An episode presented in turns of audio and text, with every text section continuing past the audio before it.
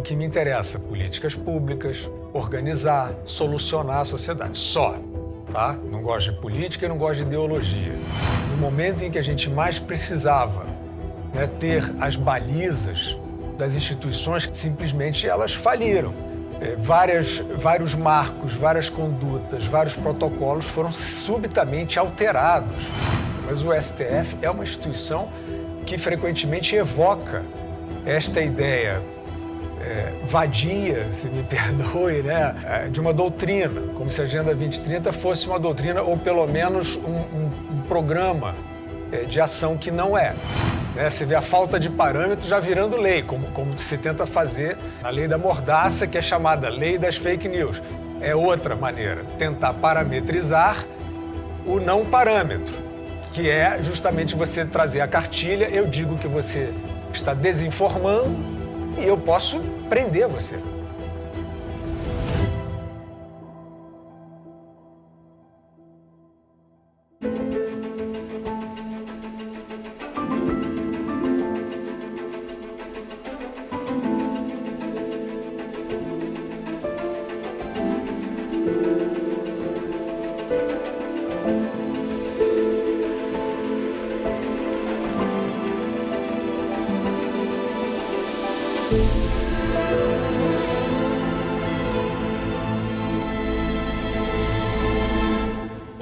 Esse é o Contraponto, seu programa de entrevistas que recebe toda semana para o diálogo e o questionamento convidados das mais diversas áreas, ideias e experiências.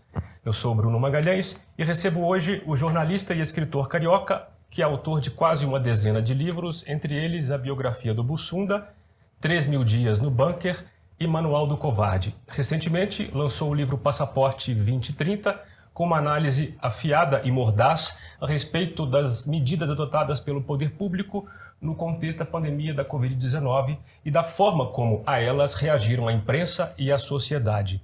Ele escreve hoje na revista Oeste e na Gazeta do Povo e faz parte da bancada dos Pingos nos Is da Jovem Pan. O nome dele não é Johnny, é Guilherme Fiuza. Tudo bem, Fiuza? Salve, Bruno. Muito obrigado pelo convite. Muito bom você ter vindo aqui no Contraponto. Que bom, bom para mim. Estava sendo esperado há muitos meses. Pois é, eu queria vir há muito tempo também.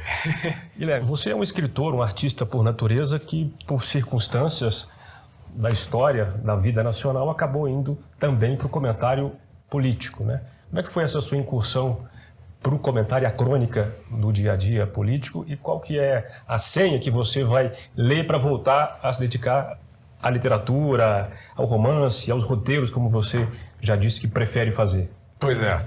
É, na verdade, eu, eu sou um pouco extraterrestre nesse, nesse universo de, de jornalismo político, né? ou de, de comentários e, e, crítica política, porque eu não gosto de política, assim, propriamente, é, e eu sempre fui interessado na solução, porque sempre foi muito gritante para mim o quanto a política mal conduzida pode atrapalhar a sua vida.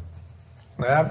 Em termos de, por exemplo, uma, uma gestão macroeconômica mal feita, você né, que batalhou ali para ter a tua renda, para ter o teu lugar, você é mais jovem não deve ter vivido isso, mas na época da hiperinflação é uma loucura, né? Porque você chegava lá, você, pô, finalmente estou conseguindo ganhar bem, só que no, no, na metade do mês seu salário já não valia aquilo. Eu era criança, lembro, lembro de flashes aí, meu pai é. reclamando. Né? E, e, isso é uma coisa é, é que, eu, que eu posso dizer, Bruno, antidemocrática. Isso é mais do que uma má gestão econômica, porque é justamente o valor do trabalho né, sendo solapado né, por, uma, por um sistema que deveria ser representativo e distributivo. Né? No entanto, a má gestão, não necessariamente por, por delito, mas ela rouba, ela, ela corrompe esse sistema. Então, o que sempre me interessou foi isso, e até hoje é só isso que me interessa, só isso. Tanto que essas classificações supostamente ideológicas, eu sou muito reticente porque acho que serve muito aí para quem quer é, dar uma pinta, ocupar um espaço, se invernizar politicamente. Então, eu não gosto de política, eu detesto política e eu me sinto obrigado. Não que eu tenha uma visão melhor do que de ninguém, mas pessoalmente me sinto obrigado a, a tudo que eu percebo que eu possa contribuir, é, me manifestar. Tanto que eu, eu, você citou, é, eu, eu tenho um, livro chamado 3 mil dias no, no bunker, que é, que é um livro sobre aquele período do plano real, porque é um livro de política que não é uma bagaceira como são 99% política, você vai falar de corrupção, sei que, ou de um tirano, ou tudo bem, você vai biografar um, um Getúlio Vargas e tal. Eu contei uma história, a, a minha visão, não estou dizendo que eu sentenciei, pontifiquei ali, mas eu contei é, a história de um período que eu achava muito fértil e eu fui escrever esse livro por isso.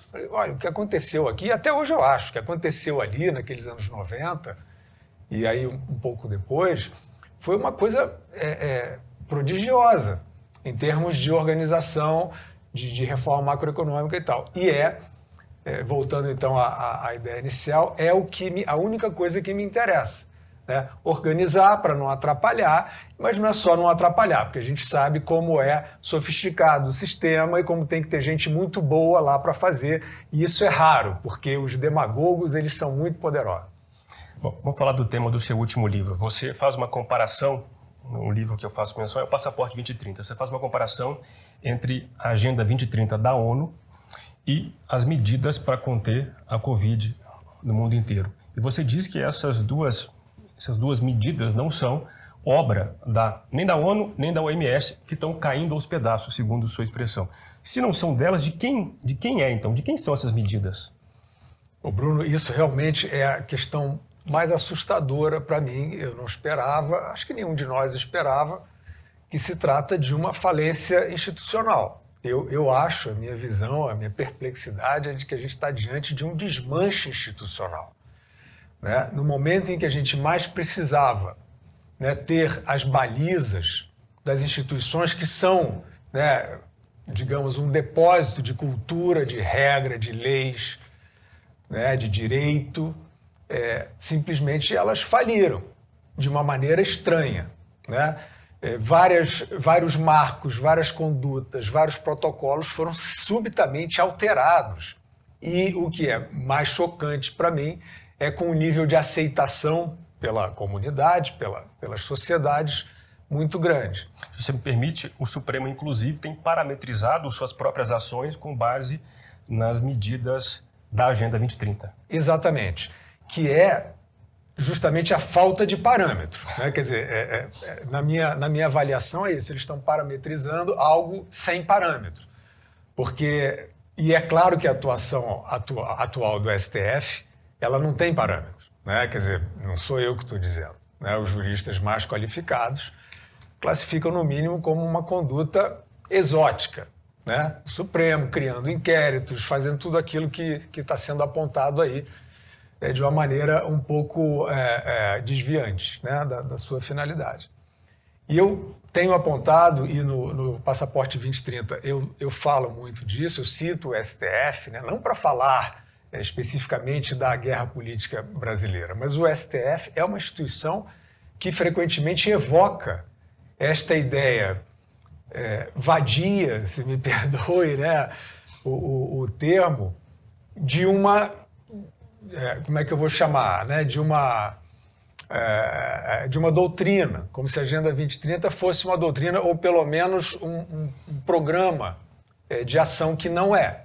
O que, que é a, a, Agenda 2030? E a gente entra no, no, no, no assunto central é, do livro. Né? A Agenda 2030 não é nada.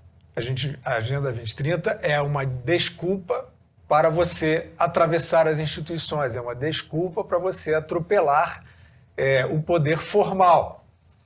Os exemplos são muito simples. Né? Quer dizer, quando você começou a trazer a ideia de que alguém circulando é, sozinho né, durante uma pandemia, essa pessoa ela poderia ser presa, poderia sofrer violência do Estado, como sofreu, por uma suposta é, é, segurança sanitária que não estava embasada em lei, não estava embasada em ciência, estava embasado em grito. Né? E assim, é claro, assim se legislou. Né? Você vê a falta de parâmetros já virando lei, como, como se tenta fazer na, na, na, na lei da mordaça, que é chamada lei das fake news. É outra maneira, tentar parametrizar o não parâmetro. que é justamente você trazer a cartilha, eu digo que você está desinformando e eu posso prender você. E qual é o critério para dizer que está desinformando? É meu, é do juiz, pessoa, não do juiz instituição. É, então, eu acho que nesse momento é, a gente entrou numa encruzilhada. Eu não quero parecer dramático nem alarmista, nunca fui na minha profissão. Eu queria que tivesse tudo harmônico. Aliás, eu abro o livro dizendo que o século XXI tinha tudo para ser a era da harmonia por todas as conquistas do século XX. Esse é um ponto, inclusive, que eu vou perguntar a você. Sobre Exatamente. Isso. Depois das guerras, é, é, as conquistas humanitárias, as conquistas tecnológicas, saúde, longevidade, etc. E, de repente, aconteceu isso tudo, para minha perplexidade. Não é que eu explique o que aconteceu, mas eu tenho as hipóteses. Né? E aí é, a gente se depara com esse, com esse ambiente em que é, a tentação de você é, fazer o direito criativo, né? você trazer uma propaganda de empatia. Né? E aí sumiram os humanistas. Né? A gente viu durante a pandemia aquele negócio, fecha a praia. Tá bom, poderia ser, né? E essa diretriz vinha da OMS, por isso que eu digo que estão caindo aos pedaços. A OMS, que era uma grande referência para todos nós, ela se desmilinguiu nesse período. Ela passava diretrizes grosseiras e oscilantes. Né? A gente pode citar algumas depois, se você quiser, se der tempo. É, e aí, diante disso, nós vimos os direitos individuais sendo arrancados assim, na mão grande, ao vivo, na cara de todo mundo, com a condescendência de daqueles que eram reserva moral é, humanitária, né, das instituições que salvaguardavam supostamente os abusos é, é, de poder sobre o indivíduo, todos de uma maneira estranha se calaram diante de uma ação exorbitante e, e, ao arrepio total da técnica e da ciência. O nosso trabalho foi muito esse, e no livro eu, eu faço muito isso.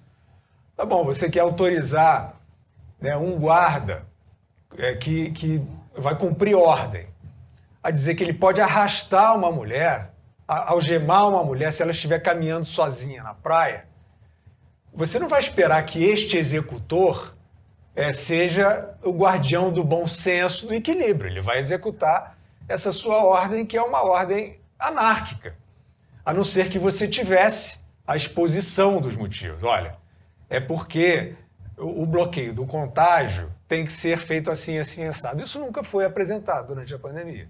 É, nunca foi apresentada a técnica do lockdown. Mentira. Os a prova de que funcionaria, né? E como funcionaria? Porque tudo bem, é claro, uma situação de contágio, você pensa, as pessoas têm que se proteger, as pessoas têm que evitar aglomerações, as pessoas têm que se distanciar. Quem eram os mais vulneráveis? Aquela moléstia nova que apareceu. Estes têm que se isolar mais ainda. O bom senso, como sim, sempre foi. Revogaram o bom senso, revogaram a imunidade natural e deram um chicotinho para os tiranetes, que saíram barbarizando todo mundo. Tá, mas a questão é, se não é a ONU que está por trás disso, se não é a OMS, quem é que está por trás disso? Não respondi a sua pergunta. é um assunto tão, tão vasto, né? Sim. É, eu acho assim, é, eu não vou dizer é, que tem, há uma teoria conspiratória de dizer assim, olha, existe ou o globalismo, eu não acredito em nada disso, tá? Globalismo, governo global, eu acho que não tem nenhum desses picaretas, nenhum desses vilões modernos querendo de fato construir um governo global. O que, a tentativa é de é, é anárquica, na verdade. Eles né? querem o quê então? Querem o poder particular do dinheiro, porque assim, se como aconteceu na pandemia, o CEO de uma farmacêutica pode virar a referência de quando você toma a quarta dose de uma vacina, isso vira manchete, isso virou manchete, isso não é uma hipótese que eu estou fazendo. CEO da farmacêutica dizendo que está na hora de tomar é, a quarta dose do produto que ele fabrica. Então, assim, eu acho que isso é o atestado grosseiro. Por isso que eu digo, não acho que eu tive um insight, não. Eu tô, eu tô vendo o óbvio que está dando na minha cara.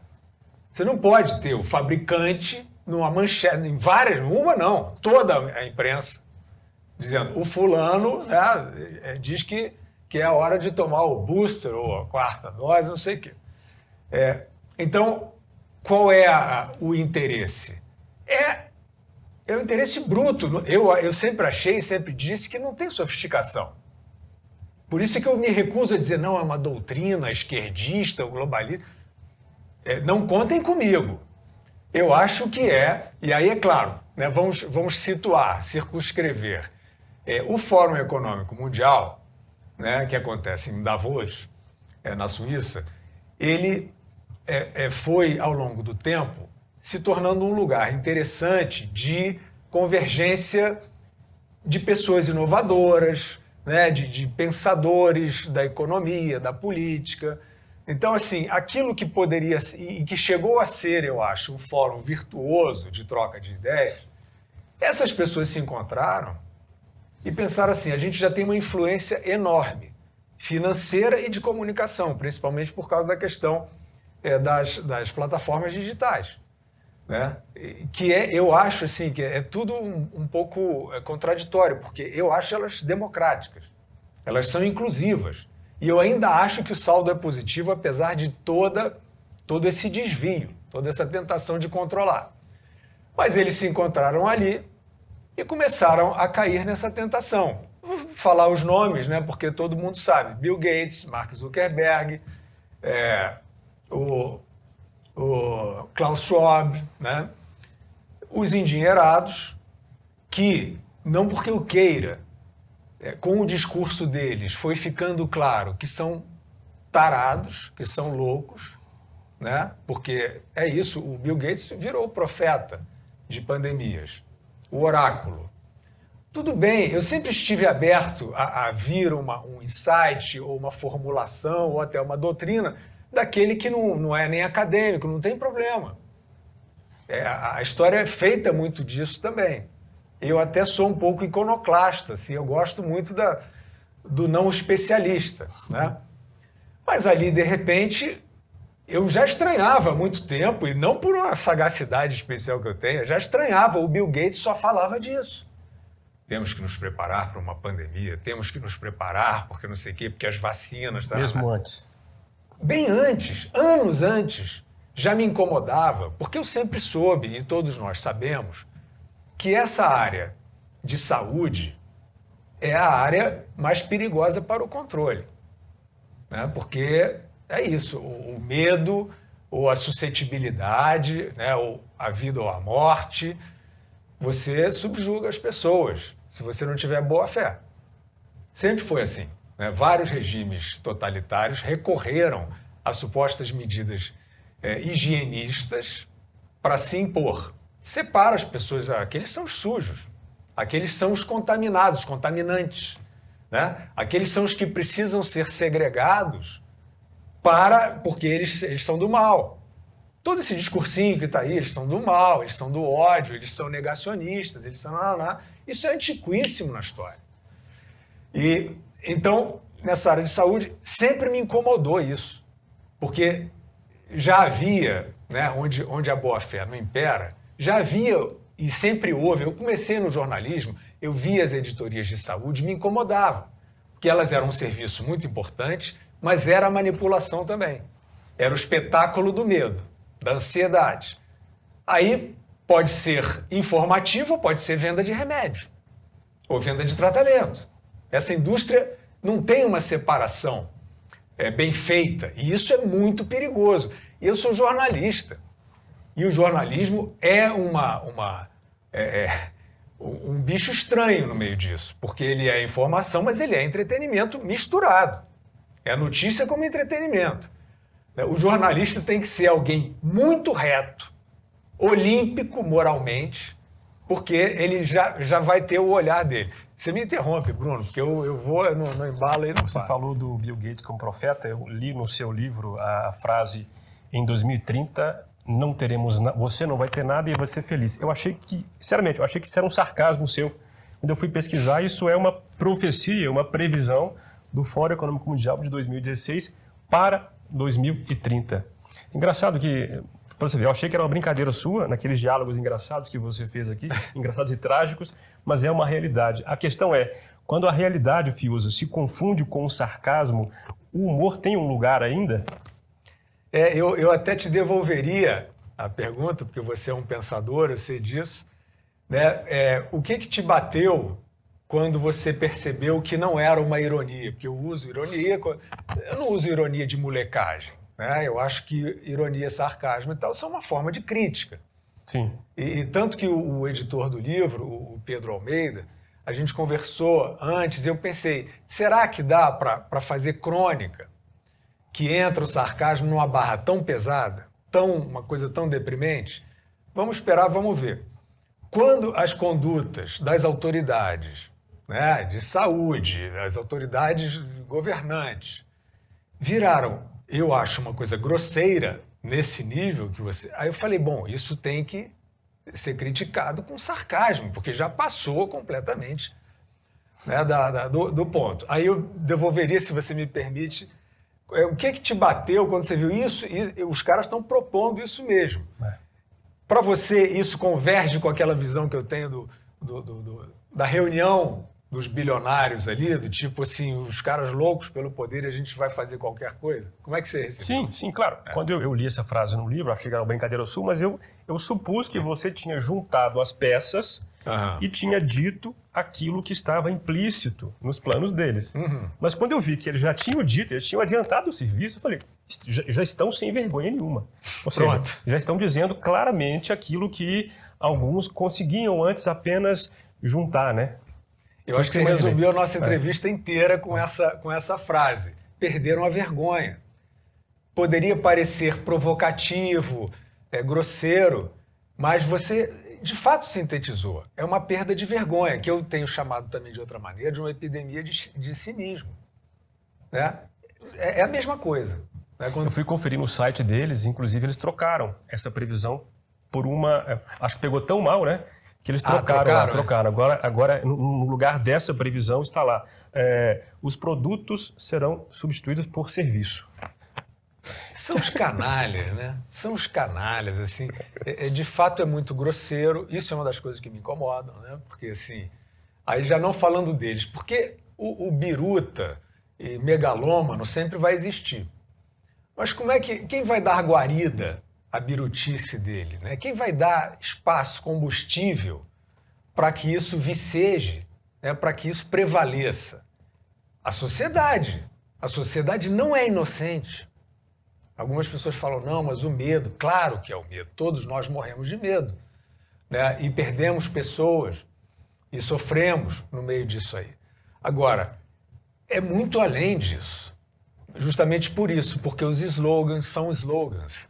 Né? O, o lockdown, a maneira como ele foi apresentado, é, eu lembro do, do, governador Andrew Cuomo, de, de Nova York, né, naqueles, naqueles shows que o João Dória fez também aqui em São Paulo, uma, uma coisa que para mim sempre pareceu grosseira.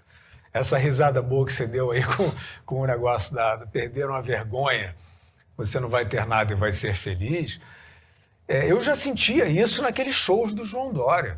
Um homem que foi capaz de, de espalhar é, é, informação falsa de eficácia e segurança de vacina. Eu acho isso, não que eu queira perseguir alguém, nem estigmatizar alguém, mas eu acho isso gravíssimo. E o Andrew Cuomo, eu lembro que ele ali em Nova York, numa coletiva, naqueles shows, né? Eu, e aí eu comecei a, a, a esculachar, né? Eu comecei a dizer é, o, a, as juntas médicas de auditório, né? E ali naquela, naquele negócio de amedrontar, aparecia, acendia um telão atrás do Andrew Cuomo e aparecia o Robert De Niro. Um ator superlativo, né? um homem com influência gigantesca, como a arte sempre faz. É capaz de vender geladeira para esquimó, né? Exatamente.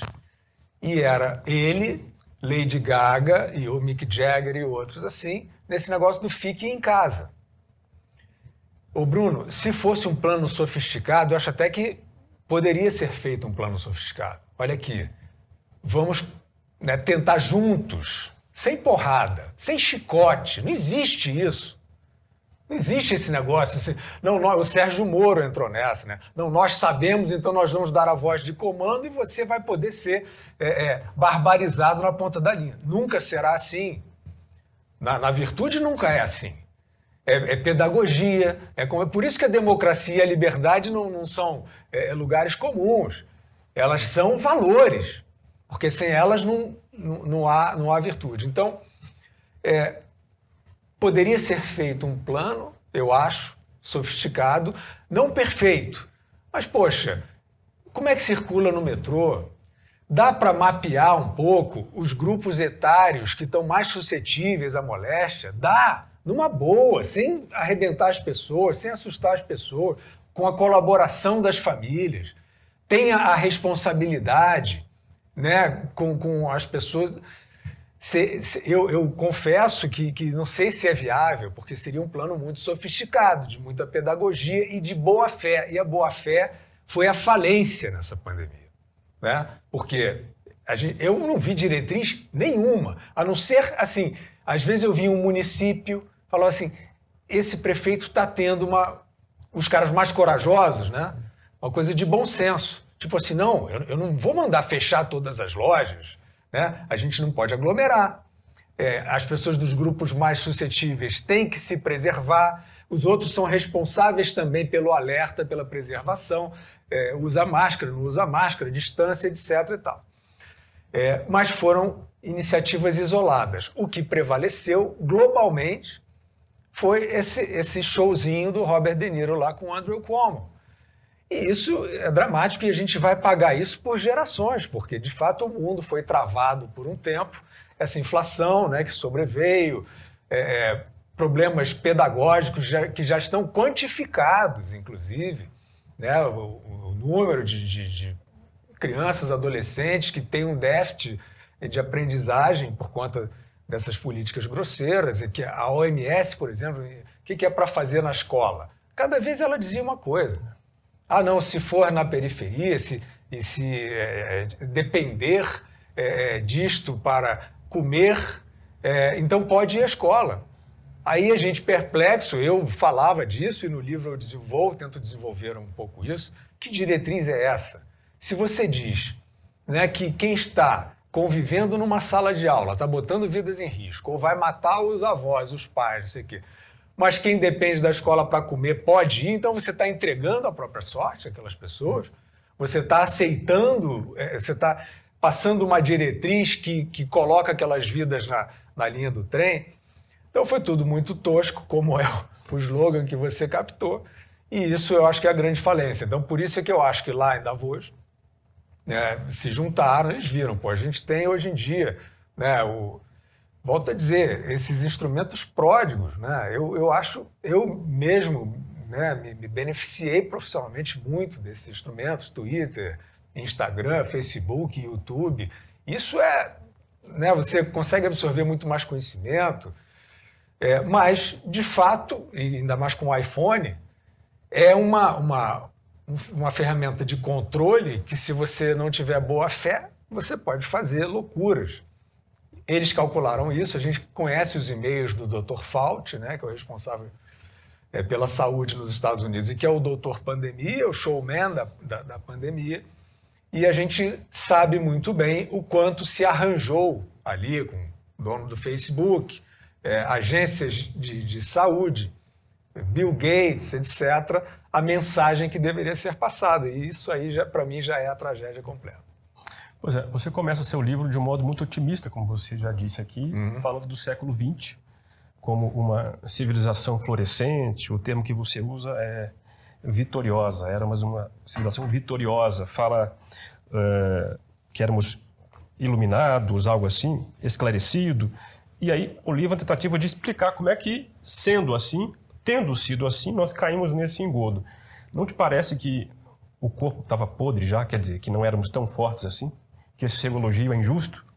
É, é ótima pergunta e é, é, difícil, assim, arriscar uma sentença sobre isso. Então, não vou arriscar uma sentença. A minha impressão, é, você vai saber melhor que eu. Como é que é aquela frase? É, tempos duros formam homens fortes, né? tempos fáceis formam homens fracos, Sim. algo assim. É. Né? É, eu acho, a única explicação que eu encontro é que depois das guerras, né? depois da, da brutalidade do nazismo, né? aquelas, aquelas situações extremas que levaram as sociedades, levaram os seres humanos à proximidade da desgraça como né, civilização, o nazismo poderia ter né, se imposto e, E para que isso não acontecesse, foi uma guerra sangrenta e muito longa, né? Sei lá, cinco anos de guerra, Segunda Guerra Mundial.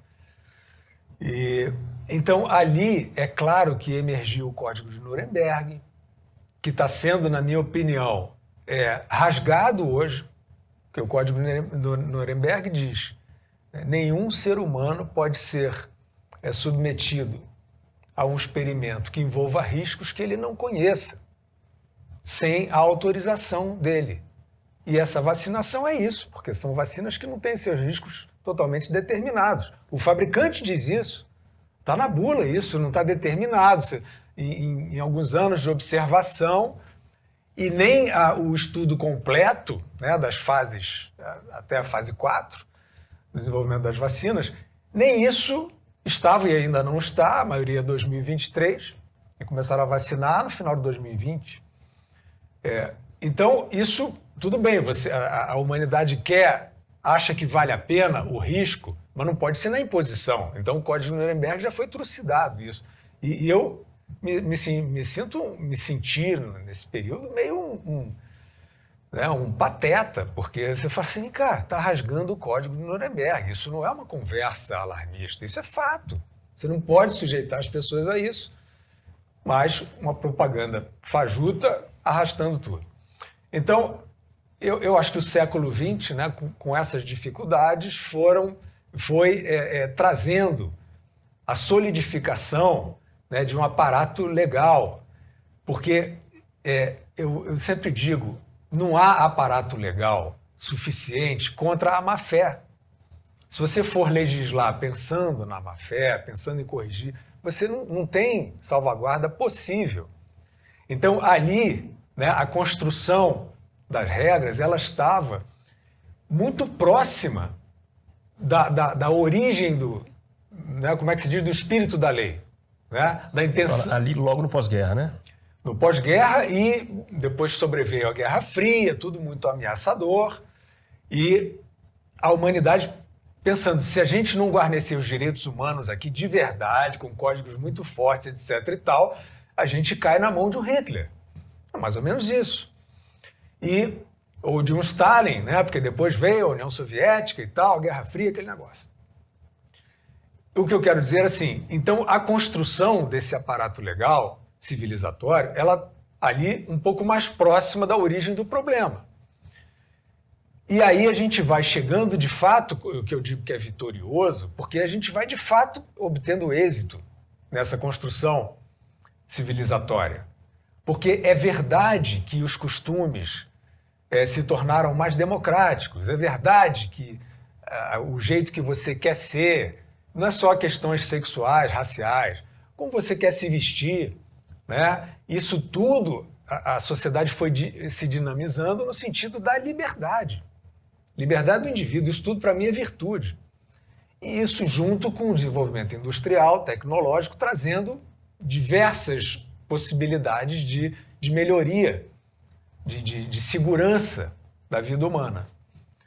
E aí, Bruno, é, a, a, a hipótese parece tosca, mas eu não consigo pensar em outra. Chegamos a uma situação de bem-estar razoável. Não significa dizer que não tinha mais gente sofrendo, que não tinha mais pobreza, que não tinha mais fome, que não tinha mais opressão.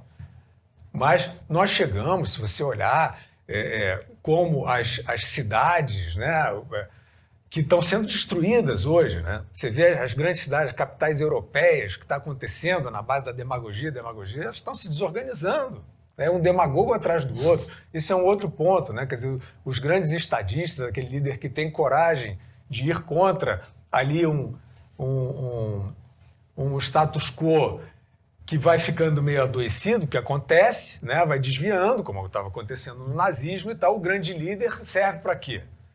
Né? Ah, não, a maioria está querendo isso, não, mas ele está vendo, ele está percebendo e ele corrige, ele lidera. Isso foi desaparecendo mas eu acho que no final do século XX não era nem mais a social-democracia, o estado de bem-estar, aquele negócio que estava virando também uma coisa um pouco artificial. Né? Assim, na Europa, você, né, o cidadão estava é, chegando num ponto que nada poderia é, colocá-lo vulnerável, porque era tão perfeito. Né? o, o estado de bem-estar social e tal, aquilo já estava um pouco artificial. Mas não era aquilo que estava prevalecendo. A década de 90 foi uma década de pragmatismo. Essa ideia da, da responsabilidade fiscal, eu, né, já citamos o, o, livro que eu escrevi sobre isso, eu acho que ela é revolucionária. Não, não que seja uma inovação, mas você conseguir é, é, fazer esse valor prevalecer entre os governantes é um salto democrático gigantesco. Porque a irresponsabilidade fiscal justamente é um vetor antidemocrático. Porque você gasta mal, o dinheiro que é das pessoas, você gasta como você bem entende e você sacrifica as pessoas, como a gente estava falando da inflação no começo da conversa. Então, até nisso, né, até, até, tinha até aquela tese do fim da história, né, porque, de fato, o muro de Berlim caiu, é, essa, essa afetação direita-esquerda, bem e mal, quem é que é bonzinho, quem é que é igualitário, é, o Hitler era de esquerda, de direita e tal. Eu acho isso um papo muito estéreo, eu acho isso um papo muito, é, é, é, sabe, nem acadêmico. Eu acho que isso é uma, é uma espuma, né? E, e isso estava desaparecendo nessa época. Né? Até no Brasil, se você olhar as caricaturas brasileiras, direita e esquerda, esses personagens até do showbiz que vivem desse verniz de esquerda, nessa época, em, em, nos anos 90, eles, eles foram desidratados. Os que são os mais emperrados nessas coisas, eles deram uma sumida. Porque vários deles disseram: não, tá bom, é um pragmatismo. A gente pode ser uma sociedade, né? não precisa ser um, um muro de Berlim, uma Guerra Fria. A gente pode ser uma sociedade. Não somos tão diferentes assim nas nossas opções, no nosso modus vivendi, né? E a gente, por que não? Eu penso nisso até hoje. Eu acho que você tem que construir encontro. Não é isso assim, não vão derrotar aqueles todos. Eu não consigo delimitar dessa maneira os visigodos contra os ostrogodos. Não acho que é assim, não. E eu acho que ali estava acontecendo. Nunca chegaria a um consenso, mas estava acontecendo. Você vê que no Brasil, que é mais fácil da gente ver, todos esses mais populistas, né? o brisolismo, né? mesmo o malufismo, o coercismo, essas coisas estavam se eh, estavam perdendo lugar, porque estavam acabando com, com, com os bancos públicos, públicos com, né? com, com, essas, é, com esses truques de tirania disfarçada, né? uma super devassa nas contas, uma transparência, né, a glasnost brasileira, e isso estava acontecendo no mundo todo. E eu estava achando, bom, é isso, o mundo está melhorando. E eu acho que ele tá, de fato estava. E talvez ele tenha se acomodado, não sei, eu não quero me atrever a ser sociólogo nem antropólogo, mas eu acho que houve uma acomodação no conforto. O que a gente está vendo hoje, também sem querer ser pretencioso, é típico de, de, de sociedades mimadas. Sabe, esse negócio de você vi com muita violência querendo discutir é, uma linguagem neutra e tal. É falso que isso seja é, é, realmente inclusivo, realmente democrático, realmente urgente, que você vai salvar. Isso é mentira.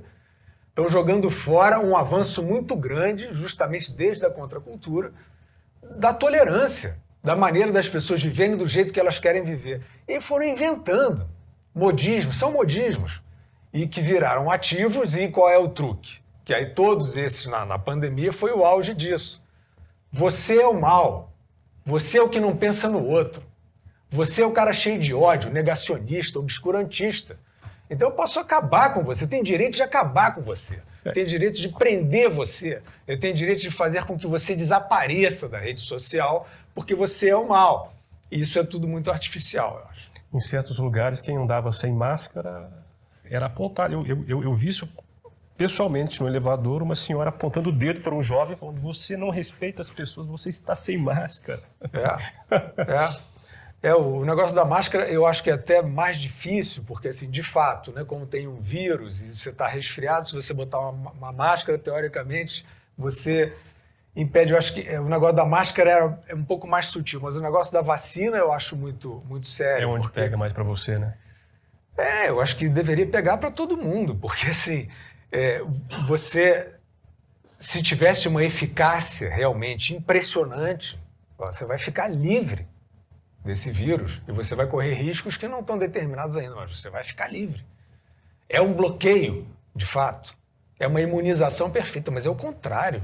Mesmo nesse caso, quer dizer, neste caso você concordaria que fosse obrigatória? Ou seja, com essas medidas para tentar obrigar a pessoa, para comprimir a pessoa? Eu acho que você só pode obrigar, né? quer dizer, obrigar. É, você, você só, só poderia. Não é obrigar, é cercar a pessoa, ir cercando ela. Você não pode entrar agora no seu mercado, você não pode entrar agora no seu trabalho, você não pode entrar. Quer dizer, não é obrigar, mas é cercar a pessoa. Vamos, vamos imaginar uma situação assim. É, é, né? Por exemplo, Chernobyl. Né? É, vazamento radioativo. É, e, e as pessoas, muitas pessoas se contaminaram, as pessoas que, né, não só as que foram socorrer, mas aquela nuvem se espalhou se tentou delimitar né, o, aquele espaço. E você, dependendo do seu nível de radioatividade, né, de, de radiação que você absorveu, você poderia transmitir para outro. Né? Eu estou trazendo uma situação assim Sim. extrema, mas para a gente visualizar. Então, assim, se isso está determinado e, e, estava, por isso que eu estou trazendo uma situação real, isso estava determinado, as pessoas tinham que se isolar. Era obrigatório o isolamento se está constatado que você porta radiação e, e, aí essa ideia de botar vidas em risco, etc. Você realmente você vai entrar numa festa, você está vindo de uma cidade onde está determinado, né, que o nível de radiação você é grupo de risco, digamos assim. Não sei se você tem a medição. Aí você não pode viajar e entrar numa outra cidade, tal, porque você pode matar alguém se você estiver a caminho e tal. Eu acho que só nesse tipo de situação, entende? Assim, eu usei o exemplo da radioatividade porque é uma coisa muito mensurável e é letal. Fora disso, é muito difícil você é, é, estabelecer né, assim, é, o comportamento obrigatório, principalmente se você tiver que ser inoculado. Sim. Né? Porque a, até havia as questões, olha, você é, tem uma suscetibilidade é, por exemplo, é tudo que está aparecendo. Eu volto a dizer, Bruno, isso assim, eu não quero ser contundente demais, mas isso vai explodir na cara da, da humanidade, porque é, é, claro que a gente já sabe da literatura das vacinas, dessas novas vacinas, dessas experiências, que elas têm uma série de, é, de efeitos adversos já é, é descritos na literatura, não é uma hipótese. Né? Miocardite, por exemplo, só para usar um. Né? a propensão à trombose, trombocitopenia. Isso já está na literatura, já está na bula. Só que não estava no começo. Olha, olha o tamanho da leviandade. Pode vacinar que é seguro. Como assim? Aí morre a Thaís Possati, que é uma, uma grávida, uma, uma promotora no Rio de Janeiro, 36 anos, grávida de cinco meses. Ela foi nessa propaganda. Olha, o estudo não está completo, mas é seguro, você pode se vacinar. Aí ela foi se vacinar é, é, teve uma, né, uma, uma trombose, sofreu um AVC hemorrágico e morreu. No dia seguinte à morte dela, que foi no dia 10 de maio de 2021, a Anvisa solta uma nota técnica, a Anvisa, que é a agência reguladora de, de saúde brasileira e que disciplina isso, solta uma nota técnica vetando a vacina que ela tomou para grávidas. Cara, isso não é aceitável. Yeah. Se alguém olha isso, e muitos estão olhando isso, dizendo, ah, você aí, você né, corta ele a cabeça, você perdeu a tua humanidade, cara. Você, né, você, você, desculpe avisar, mas você se tornou desumano. Porque você está vendo, está na sua cara que é um experimento e, e, que pode custar vidas dessa maneira. E isso jamais foi trazido. Né? Um, outra, uma outra, um outro quadro possível. Né? Sim, a vacina pode ser letal. Não temos a, não, não demos conta ainda da, do dimensionamento dos riscos e não temos também a segurança da total eficácia. Mas queremos apostar nisso porque achamos que pode ser bom. Aí você tem que ter uma propaganda ostensiva. Para quem quiser se vacinar, né? Exato, todos têm que saber. Todos têm que saber. Não, não, não pode haver o caso de um Bruno Graff, né, que foi um dos casos que eu trouxe, e não, não, não, me orgulho disso, acho que isso tinha que estar tá sendo trazido por todo mundo, de um, de um jovem de 28 anos, absolutamente saudável, que nunca teve nada, tomou a vacina e, e morreu também de AVC hemorrágico, mais ou menos é, duas semanas depois, 12 dias depois é, de, de se vacinar. é, neste caso, a mãe conseguiu provar, porque a mãe foi uma obstinada. Né? Eu acompanho os, os grupos né, voluntários de, de, de, que recebem os relatos das possíveis vítimas. Ninguém está dizendo que você tem né, o, a, a total capacidade de sentenciar isso. Mas como você vê, que são reações compatíveis com aquelas descritas nas, nas, nos efeitos adversos possíveis da vacina. Ninguém está inventando. E tem coincidência temporal, você tem que investigar. Claro. E o que está acontecendo? Não está sendo investigado. Eu falo disso pelos cotovelos, até cansei de falar disso, porque isso de, deveria ser um escândalo. Eu acho que o mundo inteiro deveria falar disso o tempo inteiro.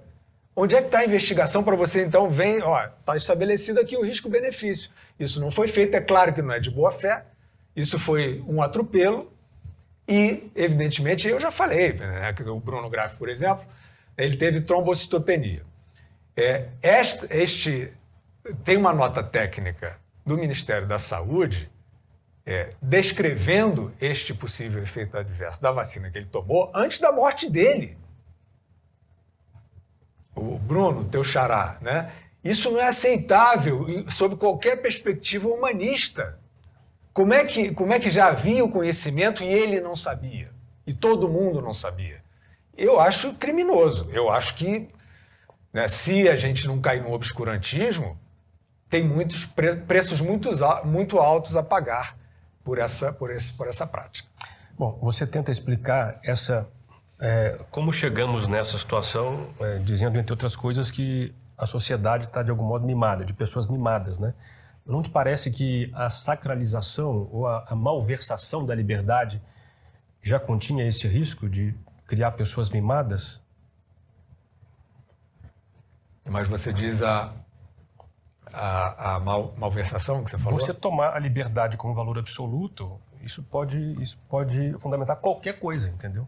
Você estava celebrando a liberdade do século XX e tal, Aham. e dizendo, poxa, mas como chegamos a isso? Não te parece que era previsível uma coisa? É, eu, entendi o ponto. Quer dizer, a, a, liberdade. Porque aí não é liberdade, né? Quer dizer, você. Deixa o indivíduo solto, sem referências, aí vem uma vem uma pandemia, Sim. submete as pessoas ao medo da morte, pronto, as pessoas estão agora vulneráveis. Por quê? Ah, porque celebravam a liberdade. A liberdade deixa a pessoa, aparentemente, meio fora de foco, meio solta. Quer dizer, eu sou livre, estou livre, mas eu não tenho referências, entendeu? Sim.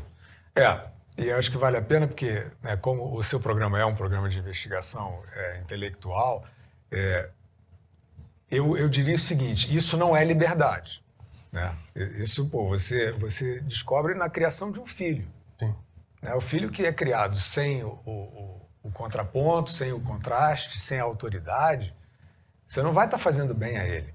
E ele não será livre. Ele não será livre.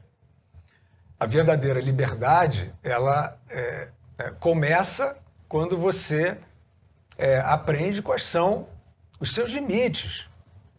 Isso não é um discurso conservador. Isso é um discurso até libertário. Né? você tem que ter é, a consciência da finitude, você tem que ter a consciência é, do, do, respeito ao outro. Isso não é uma etiqueta. Você tem que respeitar o outro porque, é, sem respeito ao outro, né, você vive em comunidade. Você não, né, você não é o, o Robinson Crusoe. E sem o respeito ao outro, se isso for predominante na sociedade, essa sociedade sucumbe. Então não é uma linguagem bonita, ou religiosa, ou filosófica, não. Seja bonzinho, respeite o outro. Não, respeite o outro porque é a única maneira de você se respeitar. Né? Isso é liberdade, eu acho. Aqueles que conseguem entender, aqueles que não se deslumbram, que não caem na, na, na soberba, que eu acho que foi essa provocação que você fez, né? Uma liberdade assim, eu posso tudo. É claro, tem muita gente é, é, seguindo é, esse, esta utopia, né? É, é, eu, a, a, minha ascensão e, e, e as, as, sociedades consagram muito isso. A minha ascensão é chegar num, num, lugar de tal é, influência e, e afluência e bajulação que eu não preciso mais respeitar. Por isso que você tem diversas vezes a, a, a figura do, é, do, é, de, um, de uma pessoa célebre é, o proeminente e tal, que é arrogante. Por quê? Porque ela não entendeu a lição número um. Companheiro, pezinho no chão, é todo mundo igual. É todo mundo igual. Isso não é um discurso assim, ah, como eu sou bonzinho. Não, eu sei que é para salvar minha pele. Ah, não, mas você escreveu umas coisas aqui e ele é só um gari. Eu não vejo diferença nenhuma. Nenhuma. São circunstâncias, é claro, dependendo, né? É... Agora, uma pessoa que, que, teve, que, que não teve acesso a um aparato intelectual, não sei o quê, ela pode ter muito mais sabedoria do que eu, e frequentemente tem. Isso não é um discurso demagógico. Né? Sabedoria você tem com a vida, com a, com a proximidade do risco, com o conhecimento do risco, né? do medo, da fragilidade, da precariedade e da finitude. Aí, por isso que muitas vezes você, hoje em dia, eu chamo às vezes de revolução do interior, ou revolução caipira. Porque no interior, em geral, as pessoas estão mais próximas da roubada, né, por um lado, que é a vida. A vida é dura, a vida não é mole para ninguém. Né? Você tem que desenvolver o teu instinto de sobrevivência, mesmo que você tenha nascido rico. Né? Você tem que aprender o respeito e tal. E aí fica um pouco mais difícil nessas bolhas.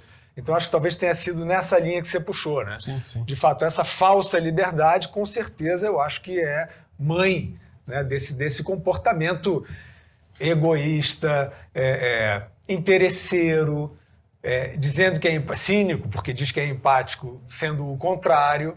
Né? E eu acho que foi aí que tudo se desmanchou. Fiuza, você tem uma dificuldade de se classificar em direita e esquerda? Parece compreensível isso hoje em dia, enfim é um modo de se posicionar no debate. É, mas as suas críticas quase sempre se dirigem àqueles que hoje estão mais ou menos veiculando ideias de esquerda. Então as pessoas acabam classificando você, mesmo que você não queira, na direita. Né? Qual que é a dificuldade sua em se classificar como de direita hoje? Então eu vou começar dando o um exemplo para você do que, que me orienta. Sim. Né? Falamos no começo da conversa sobre o que me, o que me interessa: políticas públicas, organizar, solucionar a sociedade. Só. Tá? Não gosto de política e não gosto de ideologia. Ah, tem uma filosofia, uma ideologia que traz mais valores benéficos. Legal, vamos nos servir mais dela. Mas colocar a indumentária, eu sou, eu realmente não acredito, nem para mim nem para ninguém.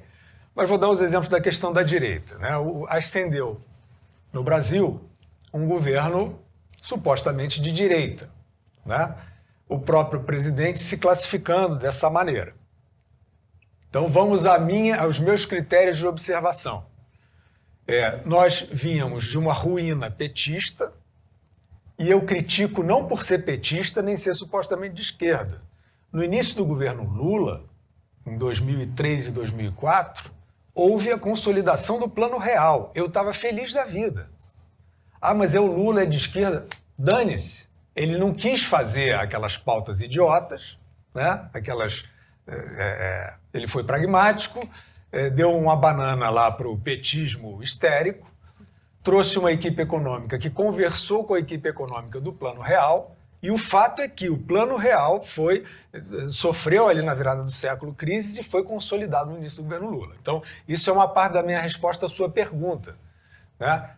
Se o Lula, se não virasse um assalto e continuassem essas diretrizes, para mim estava bom, eu votava até no Lula para se reeleger. Claro, se não tivesse nenhum desses fatores, aparelhamento, vamos, vamos tirar o roubo fora. Aparelhamento, restrição de liberdade, é, é, tomar conta da vida das pessoas, né? Se eles abandonassem, se fossem como a gente estava falando na década de 90, né? o fim da história, o pragmatismo se impondo e tal, para mim estava bom, tudo bem. Mas não foi isso que aconteceu. Então, voltando ao, ao paralelo com o governo Bolsonaro. É, eu não dava muito por isso, porque eu achava que ia cair nessa história. Né? Um governo que vai, fazendo vai ficar fazendo proselitismo para o outro lado. Né? As caricaturas, os, os, signos da direita, os autores, tarará. Cara, com todo respeito aos intelectuais, eu não acredito em nada disso. Nada disso, porque eu não quero ficar numa biblioteca. Se o que eu estiver lendo não tiver nenhuma aplicabilidade, cara, eu vou ler história em quadrinho, entendeu? Eu, vou, eu, eu gosto de humor, eu, eu, eu vou, sabe, eu vou ler livros do. Né, do Luiz Fernando Veríssimo, que é de esquerda, mas não, não me interessa essa, essa parte da, sei lá, do fanatismo dele com o Lula. Me interessa que ele é um cara que faz humor bem, ou vou ler os romances, os clássicos, enfim. É, aí o que, que acontece? Começa o governo Bolsonaro. Eu não acreditava muito, né? mas queria ver. A gente estava saindo da ruína petista e estavam estava se voltando a fazer as reformas de Estado importantes para a minha vida, para a sua vida. Tudo bem, vai dizer, não, não tem o gabarito perfeito do que é para se fazer, mas tem o bom senso. A gente sabe que tem o bom senso. Né? A gente sabe que tem é, né, um, um espectro muito grande das medidas consagradas. Tipo esse negócio, a diminuir o Estado, a coisa de neoliberal. Não vem com esse papo para mim. Não é diminuir o Estado, é você tirar as mamatas do Estado. Né? É você fazer a representatividade funcionar, sem os, os malandrinhos pendurados lá na, nas vantagens estatais. Isso tudo é bom senso, Bruno. Isso nada disso é ideologia para mim. Começa o governo Bolsonaro, para minha grata surpresa, porque eu vou sempre torcer pelo governo. O governo sou eu. É, eu vou sempre torcer que o governo seja bom, acerte, não seja corrupto. Eu vou votar nesses para sempre. Interessa o escudinho dele. Ou a turminha que eu vou ficar porque eu já sou um desenturmado. Eu, né, eu não caio, não, não sou acolhido em nenhum clube. E, e, e tá ótimo, é porque é isso, eu não sou de clube. E aí começa o governo, e, para minha grata surpresa, o presidente Jair Bolsonaro mostra uma lucidez, um pragmatismo. Eu tenho lugar de fala, porque eu não esperava, eu achava caricato. Eu achava que era o Alckmin, que, que viria com a continuação da agenda do Temer, que também não era agenda do Temer, era agenda pós-impeachment. Reforma trabalhista, é, recuperação da Petrobras, reduzir o risco do país, é, isso tudo, é, é questão fiscal, recuperação da, do regime fiscal. É, e aí, eu só estou me alongando um pouco nessa, nessa resposta, porque acho que ela é importante para tudo isso que a gente está falando de eleição, etc. agora. É, e aí, o que acontece? Vem um governo pragmático, equilibrado, ocupado no seu primeiro escalão por, né, principalmente por técnicos.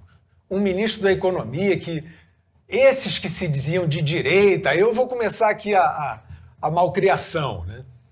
Esses chatos que se diziam de direita, que conhecem os autores, que enchiam a paciência, dizendo que a direita não é a esquerda aquilo, o que, que acontece? Vários desses, diante da agenda que eles sempre defenderam ou fingiram, fingiram defender, uma agenda liberal, de desburocratização, reforma da Previdência, que era a mãe das reformas. Esses caras resolveram brincar de outra coisa. Esses caras saíram fora da questão é, do, do, de apoiar o governo. Por quê? Porque apareceu um outro ativo para os oportunistas, não para os, os teóricos ou os, os ideólogos. Apareceu um outro ativo, espertinho, que é o antibolsonarismo.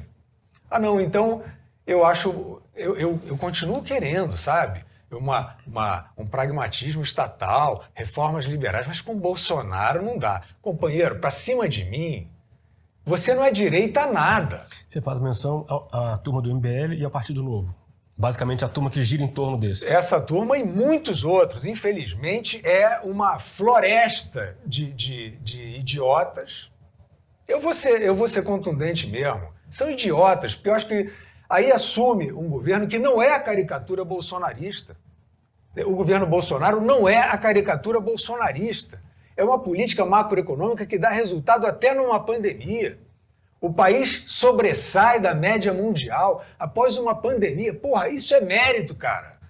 Isso é saber fazer. Que é por isso que eu digo que eu não sou de direita nem de esquerda. Quem sabe fazer, vai lá. Ah, mas em geral é de direita? Eu não sei se em geral é de direita. Porque estão aí esses que supostamente eram os ideólogos da direita e ex-ministros também. Ex-ministros. Os caras que eram olavistas.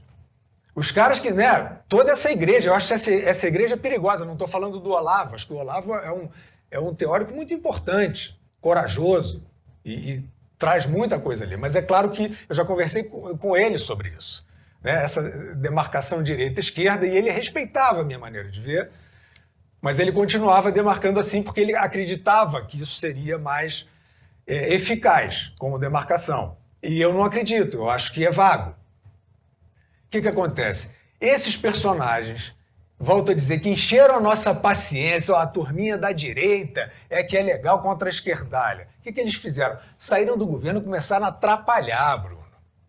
Começaram a atrapalhar. Não é você sair, por exemplo, o, o secretário do Tesouro. É, como é que era o nome do secretário do Tesouro do Bolsonaro no, no, no começo? Era o, o, Já vou lembrar. É, um, um, grande economista. Ah, meu Deus do céu.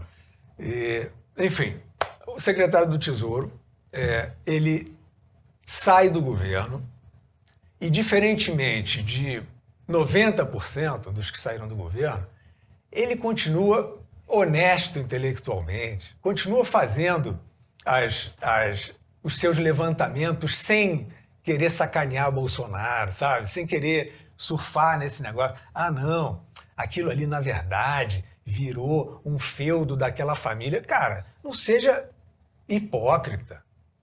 Olha, olha o governo, eu não conheço a família Bolsonaro, eu não conheço o passado da família Bolsonaro e não me interessa se o governo estiver andando. Porque eu volto a dizer, eu não gosto de política. A única coisa que me interessa é o que ela vai fazer pela minha vida. Essa outra parte meio carnavalesca. Ah, não, porque aí uma estética, né? Quase que uma estética, não, porque os autores e tal, não sei o quê, porque o conservador, tarará. Eu sempre olho para ele e falo, aham, vamos ver, vamos ver o que, que ele vai ser na hora é, da onça beber água. É assim que você vê as pessoas. E o que, que acontece? Tem uma série desses. E não são só esses mais caricatos né, a ala ideológica. Fizeram ali um trabalho no governo que eu não acho que foi ruim e tal. Mas o que acontece? Saem do governo e começam a bater. O que, que essas pessoas estão procurando? Né? Se tivesse, se você pudesse dizer, alguém, por exemplo, que estava na parte de economia. Né? Ah, o programa liberal do governo. Pô, eu vi gente que saiu, né, que estava nessa área, sair dizendo, não, saí frustrado porque é, a agenda não estava andando. Pô, eu não acho isso legal. Eu não acho isso legal. E esses nem são caricatos. Mas assim, eu olho para o governo, eu quero falar da, da, das coisas que eu vejo. E aí eu pergunto, Bruno, é possível dizer que esse governo fracassou na agenda liberal? Não é possível. Privatização da Eletrobras, lei da liberdade econômica, mais de 200 bilhões de ativos vendidos, toda a área de infraestrutura, um esforço enorme para os leilões, para entrar, investimento direto privado entrando no país. Isso não é uma propaganda. Se não fosse isso, eu diria, é, falhou, mas não é verdade que falhou. Então eu vejo vários desses, inclusive, que já prestaram bons serviços, não estou nem falando dos caricatos, não. Saem com carinha de nojo. Ah, não dá, porque é o bolsonarismo, não sei o quê. Então é por isso que eu acho que essa dicotomia direita-esquerda em algum ponto aqui e ali, ela pode até significar alguma coisa, mas acho que em geral ela é um mal entendido. Ela fixa as pessoas no ideal as pessoas não, não percebem o que está acontecendo na realidade e não valorizando aquilo que eventualmente funciona. É, é, é, porque você falou do ideal, quer dizer, o ideal verdadeiro, sim. Né? Mas elas, essas pessoas não têm o ideal verdadeiro. Elas têm uma cartilha. Igualzinho a esquerda tem uma cartilha. Que hoje em dia, o que, que você tem? Você tem a ascensão é, o Lula no Brasil, é o candidato dos ricos. Né? Quero que alguém me desminta. O Lula é o candidato dos ricos. Todo esse barulhinho que aparece aí, já o Lula contra o fascismo, isso é tudo rico. Agora, dos ricos e dos ex-candidatos a presidente. Agora são oito isso. ele. Né? Exatamente. É, é, dos oportunistas, mas eu falei da, da, da questão econômica, porque isso é vergonhoso. Né? Quer dizer, você se afetar de esquerda, que seria você ser. Vamos pegar o. O que, que eu implico também com o pessoal que fala, ah, o esquerdista. Eu falo, cara, não chama o cara de esquerdista, porque tem um mercado que compra isso caro. Eu já falei, toda vez que você chama o Mark Zuckerberg de, de esquerdista, ele ganha um milhão de dólares. Ele vende esse verniz. O passe dele sobe, né? É claro que a gente, né, nessa conversa, a gente vai pensar, uma conversa honesta, a gente vai pensar em esquerda, a gente vai falar, pô, o governo do PT. Então, pô, é a esquerdalha, nessa, é a picaretagem e tal. Só que você não pode ser intelectualmente egoísta e achar, não, é só o que eu vejo. Não, cara. O mercado recebe tanto que estas pessoas, muitas delas, banqueiro, é, é, artista, é, intelectual, tem várias áreas, advogado, criminalistas, né? tem um, uma multidão de criminalistas milionários que se dizem de esquerda, companheiro. Onde é que está no que seria o supostamente positivo? Hein? Porque eu acho que é idiota. Tudo que vem de esquerda socialista é uma, é uma falsa utopia. Né? Nunca deu certo. Todos os regimes que se implantaram assim viraram a desigualdade é, de uma casta e o resto. Né? Todo mundo sabe disso.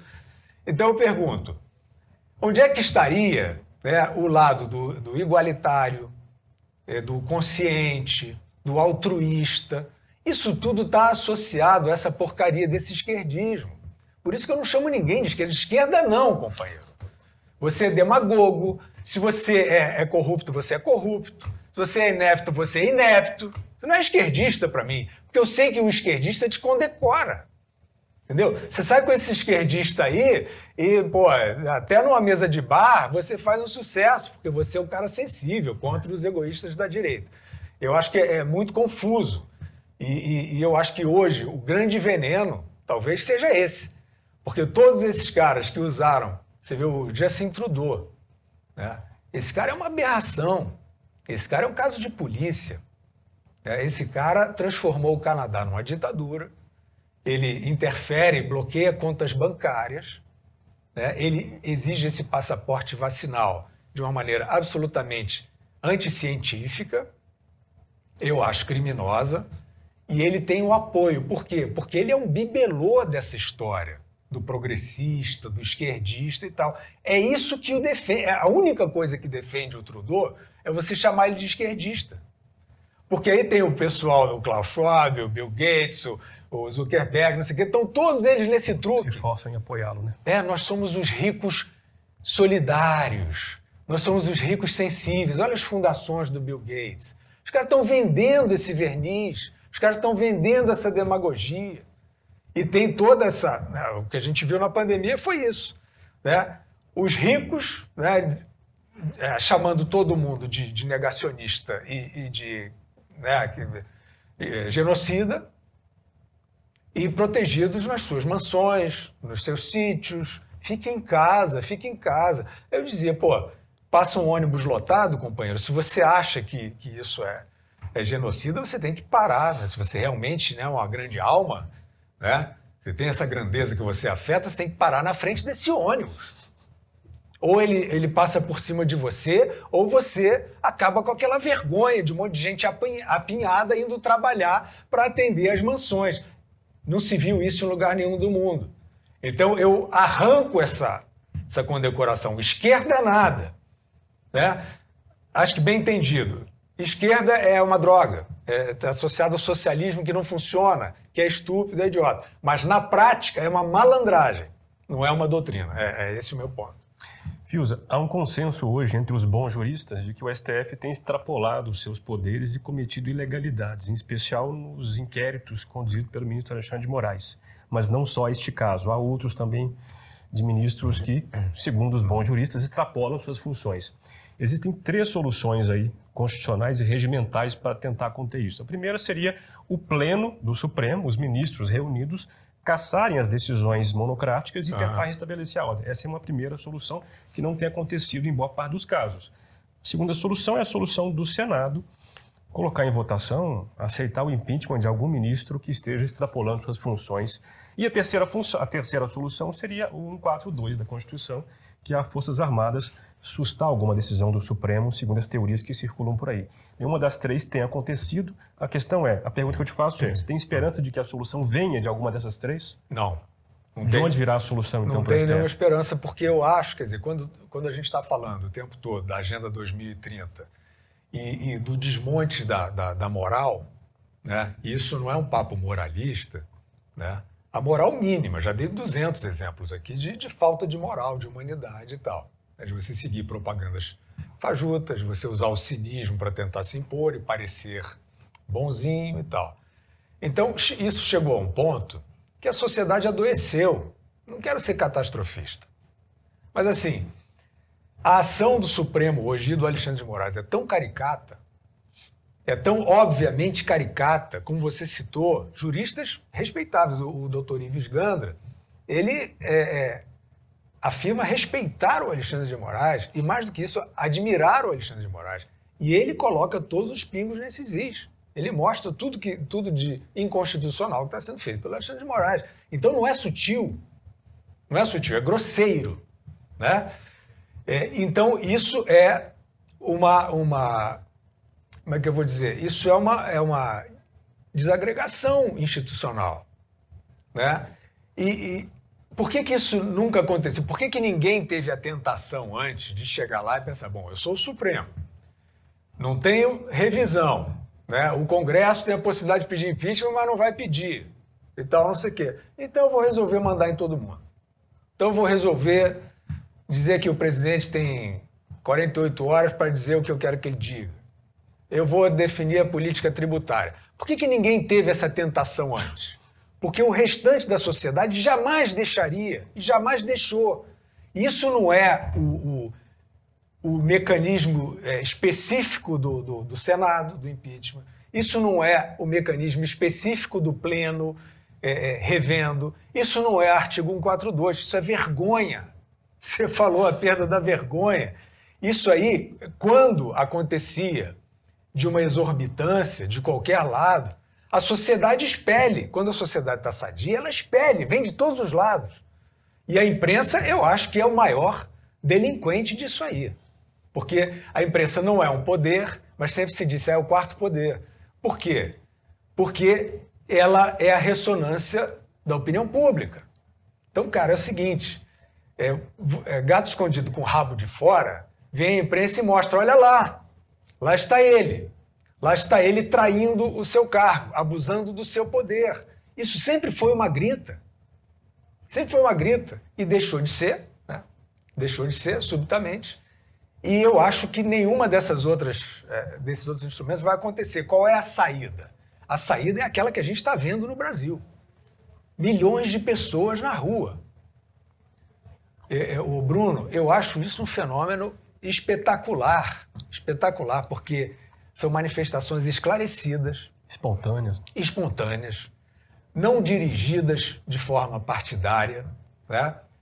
Pacíficas na sua maneira de acontecer de gente que está. Por que, que isso está acontecendo? Isso está acontecendo por causa de, dessa proposição que você fez. Porque está todo mundo vendo que as instituições enfraqueceram. As salvaguardas, os influentes, aquele que vai falar, o, o Pedro Simon vai subir na tribuna, acontecia às vezes, né?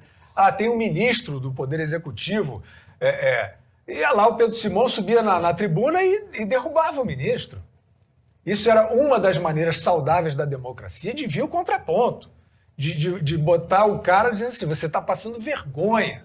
E aí vem a ressonância, as manchetes repercutem aquilo, o poder, o Congresso vê que está acontecendo, eh, repercute, o Supremo também fica na dele. Por que, que ascende o, o Supremo assim como um, um, poder incontrolável? Porque a sociedade está doente. Não, não, tem outra, não tem um contraponto, né? todos é, se ajoelham. Por isso que é tão o passaporte 2030, é a agenda 2030, por isso que isso não é uma. É, não estou fazendo uma teoria rebuscada. Né? Isso é uma constatação. Né? Tiraram uma licença poética para fingir que os valores estão todos no iPhone, se você seguir aquela cartilinha, e não tem mais que obedecer o próximo, a lei. Todos esses querem. Por que, que o Lula reapareceu? Né? Porque o Lula é o sonho desses, é o candidato dos ricos, que querem viver acima da lei. E muitos vivem né, com os advogados certos né, e com as costas quentes nos, nos seus lugares certos. Fiuza, eu já fui bitomaníaco e vi um artigo seu sobre os Beatles, agora recente, um artigo celebrando os 60 anos do Love Me Do.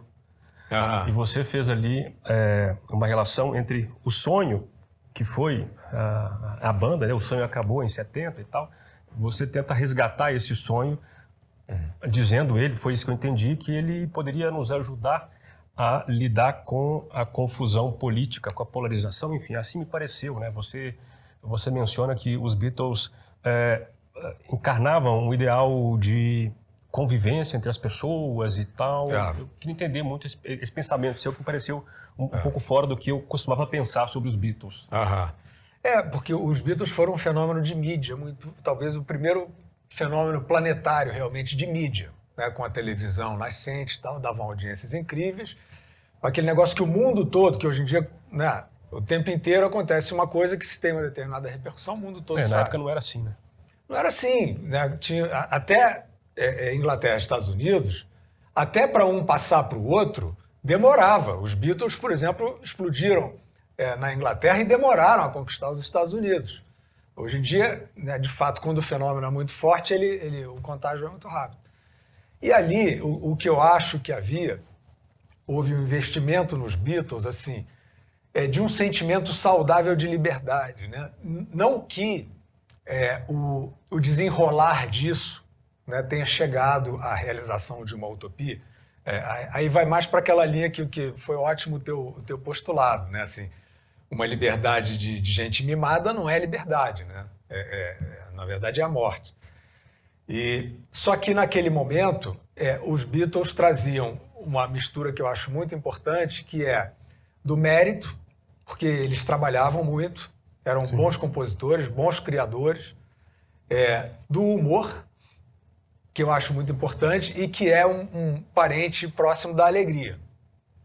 E eu acho assim, é, uma sociedade que, é, é que tem disponibilidade para alegria, eu acho que ela tem assim meio caminho andado. Porque se você curte, se você é um cara que gosta de dar risada, se você, sabe, não está sempre pensando na, naquele que você... Porque essa é a praga do, do, dos dias de hoje, né? Quer dizer, se você cancela alguém, se você estigmatiza alguém, você ganha. Né? Assim, porque supostamente você fez isso para enaltecer um valor e aí você aparece como um samaritano, algo assim, que é uma distorção completa. Então eu acho que ali, naquele momento, tinha uma coisa é, é, genuína, assim, pô, vamos, vamos, vamos curtir, claro, vai ter um que vai sofrer, claro que eu vou concorrer, a gente né, se apaixonou pela mesma garota, então é, não, não vai dar bom, mas eu acho que tinha, de fato, um ambiente ali de do lado criança, é, acho que está faltando o lado criança da humanidade no bom sentido. Acho que veio o lado criança do, do, do mimado, do egoísta, do autocentrado, e saiu o lado criança da irreverência. De você estar tá disposto a curtir, alegre. Né? Eu, eu acho que eu continuo, apesar disso, eu continuo trazendo esse espírito. Assim, de. de é, é, eu não, não guardo rancor, sabe? Assim, né, teve até um, um, episódio que até me criticaram, porque alguém que já tinha feito uma coisa eh, que não era nada legal é, comigo, eu reencontrei e eu tinha esquecido. Eu tinha esquecido daquilo. Eu, eu tava assim, o clima tava bom. Eu, pô, esse cara, você vai falar com esse cara que fez isso? Então eu falei, é, pô, realmente. E, e, e eu não, não, não, tenho realmente essa parte de ficar marcando. É claro, né, tem, hoje em dia tem desvios assim que eu não vou ficar vivendo dessa energia ruim. Mas eu, eu vou para briga também. Eu acho que eu, a gente tem que rebater, né? tem que mostrar a deslealdade e tal. E eu acho que só isso, que naquele momento havia realmente um interesse em, em, derrubar preconceito. Isso é uma coisa muito importante, né? porque derrubar preconceito, eu aceitar você como você é, numa boa, mesmo. Né? Tá, se o que você é é desleal, é sacana, é violento, é claro que eu não vou aceitar. Mas dentro das regras sadias, a quebra do preconceito é isso. E eu acho que a, a humanidade está no seu momento mais preconceituoso, mais reacionário, mais moralista no pior sentido, se fingindo aí de desbundada, né? como se fosse uma recaída hippie cheia de mofo. Fiuza, você é neto do Sobral Pinto, e você herdou claramente dele o apreço pela liberdade e a luta pela liberdade, cada um na sua área, claro. Ele também era um católico fervoroso, e você fala pouco de religião. Ah. Você acha que a religião e o sentimento religioso têm algum papel a cumprir nessa luta que você empreende hoje, de não só você, né, mas na qual você se coloca como soldado? É, eu, eu misturo, é, ou melhor, como é que eu vou colocar? Eu procuro não misturar o credo de cada um com o, o que essa pessoa é, defende e com os objetivos. Porque se o nosso objetivo for religioso, tudo bem. Então vamos parar e vamos discutir religião. Né? Vamos discutir os valores da religião. Mas o que a gente está discutindo aqui, predominantemente, e que está nas polêmicas e tal, não é religião, a princípio. Né? O que está sendo discutido primordialmente é um jeito de conviver melhor. Sim. Né? Aí vai para a política, vai para o Bolsonaro, para o Lula, isso aqui, tá, isso que está mais sendo discutido e a religião vem junto, porque tentam estigmatizar. Ah, não, os que querem esta ala política são adeptos da religião tal. Né? Então, essa separação eu acho muito importante fazer. Agora, por outro lado, é, eu sou uma pessoa de muita fé. Eu, eu não, não, não, tive a prática católica que meu avô teve. Né? Eu tive uma criação um pouco diferente. É, mas eu desenvolvi, eu, eu acho que, né, modestamente posso dizer, da melhor maneira, a minha fé, né, a minha espiritualidade, é, com a minha vivência. Eu acho que a, a fé precisa estar atrelada à vivência, senão ela é dogma. Né, o dogma não, não adianta. É, e eu acho que hoje a fé é fundamental, porque a gente está de fato numa encruzilhada, né? isso tudo que a gente descreveu no teu programa é uma situação muito preocupante, nem você nem eu somos alarmistas aqui, mas a gente está mesmo numa encruzilhada muito preocupante. É, eu, eu devo dizer que eu, eu não quero ficar no papel que eu tenho por acaso tido, né, de, de tentar fazer determinados alertas, não é a minha, eu sou um escritor, eu quero sair dessa evidência até que acabou acontecendo e que as coisas se harmonizem. Mas eu sei que nesse momento é preciso um enfrentamento disso, né? É, até porque o cerco chegou a nós, né? Agora na pandemia chegou mesmo, assim, né? E eu acho que a fé é fundamental nisso, porque as instituições estão em é, processo de desmanche. E aí, quando não há instituição, quando não há salvaguarda, isso é salvaguarda cultural né? porque a cultura ela constrói as instituições que vão salvar o indivíduo da má fé, do desvio, etc. Só que o indivíduo tem que estar alimentando essa instituição também. Porque a instituição sozinha não existe, não é perene. E isso tudo está em desmanche. Então, a, o que é a fé e a fé religiosa? É uma conexão com o mistério, é uma, é uma conexão com a ordem maior das coisas que o ser humano não tem a faculdade de dominar.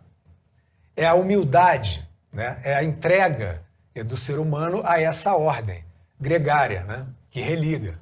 Então, eu acho que diante de um drama que a gente está é, de, de falência institucional e social, por que que, inclusive no movimento brasileiro, né, esses milhões de pessoas nas ruas, etc., e muitas delas são são religiosas e, e religiosas praticantes e tal, porque elas trouxeram a esperança e a ética delas para o, o, o referencial religioso da sua própria fé. Então, o que, que faz você, no meio de uma situação de, de tal é, desagregação, você não querer, então, aproveitar uma oportunidadezinha, um bicozinho, né? Vem uma fundação, pô, te oferece aqui, ó, vai nessa. Por que, que tanta gente ainda é, é, quer resistir a isso? Porque acha que no final, depois do arco-íris, vai ter um pote de ouro? Não. E, e eu, modestamente, me coloco assim também. Eu não estou visando alguma coisa.